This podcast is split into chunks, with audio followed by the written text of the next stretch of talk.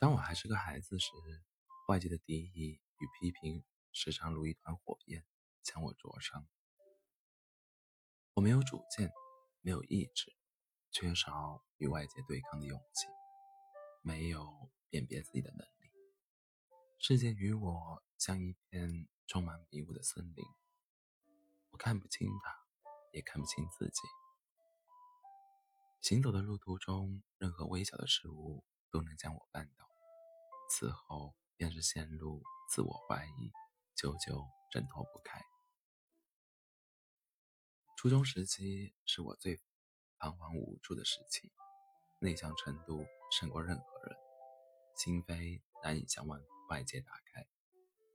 那会儿说话甚至还有些结巴，别人轻而易举从嘴中吐出的字，我得花很大的力气才能说出来。老师上课点名回答问题，班里最紧张的恐怕永远是我。并非问题有多难，而是当着全班同学的面说话使我紧张。虽然我小心翼翼地说了，但说话结巴仍然带给我窘迫。曾经无数次听到别人的嘲笑，甚至无数次听到别人把我的囧事作为活跃气氛的段子。当所有人都把我列为嘲笑对象时，我确信我被世界抛弃了。所以一下课，我便假装趴在课桌上睡觉，假装听不见、看不见，假装周围正在发生的一切都与我无关。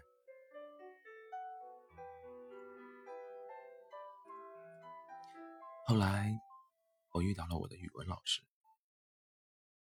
他是一个很有趣的人。他从不以学习成绩来评判一个学生的好坏，他会给我的作文写很长的评语，有时是写作建议，有时甚至是他的观点和感受。每次看到他的评语，心里都很温暖。有一天，他把我叫到办公室，他觉得我写的东西很细腻有灵气，想让我做语文课代表。从那以后。我便感觉自己有了衣服。年少的心灵有时候能坚硬如钢铁，有时能脆弱如棉絮。关键看你碰见了什么。得到老师的认可后，长期风雨飘摇的内心终于获得一丝平静。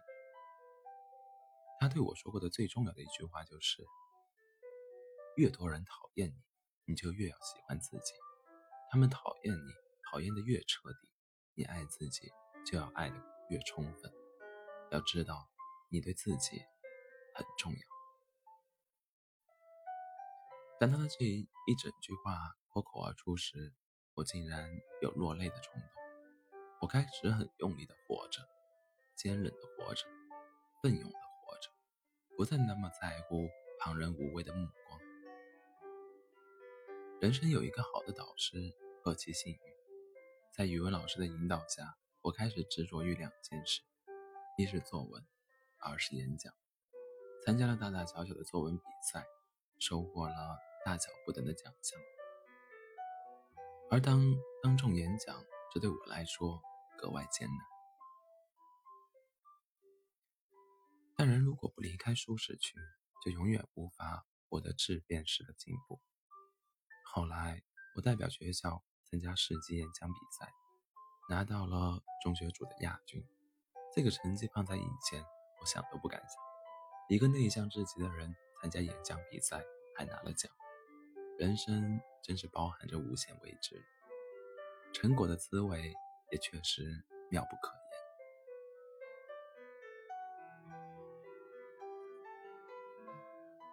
言。一个人长期做的事情，决定了他能拥有怎样的气质。一点一点的成就，少年时代的小满足，都给了我自信，将过往的阴影一一抹除。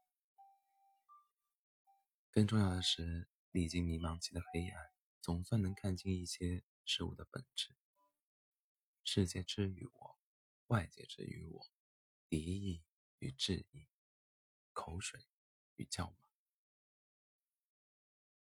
都是无足轻重的小事。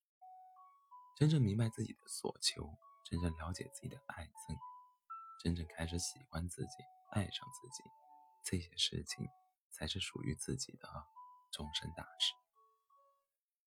人人都在自己的那条路上往上爬，爬得越高，就越会暴暴露在众人的视野之下。我曾，我曾经收到过一封读者的来信，她是一个孤独的女孩，深陷于被他人指指点点的痛苦中，敏感、不自信、过度关注他人的评价，这些都是年轻人的通病。这个姑娘在大二时谈了一个男朋友，初恋时，初恋时的她把自己最美好的情感与憧憬都投射在了这个男生身上。大约谈了三个月，她才知道这个男生是有女友的。姑娘也很果断，提了分手。但他没想到的是，那女友把事情一传十，十传百，在众人的理解中，姑娘反倒成了破坏他他人情感的坏女人。他一度深陷失眠、失眠与焦虑、焦虑的痛苦。曾经自己知道，虽然自己知道事情的真相，却百口莫辩。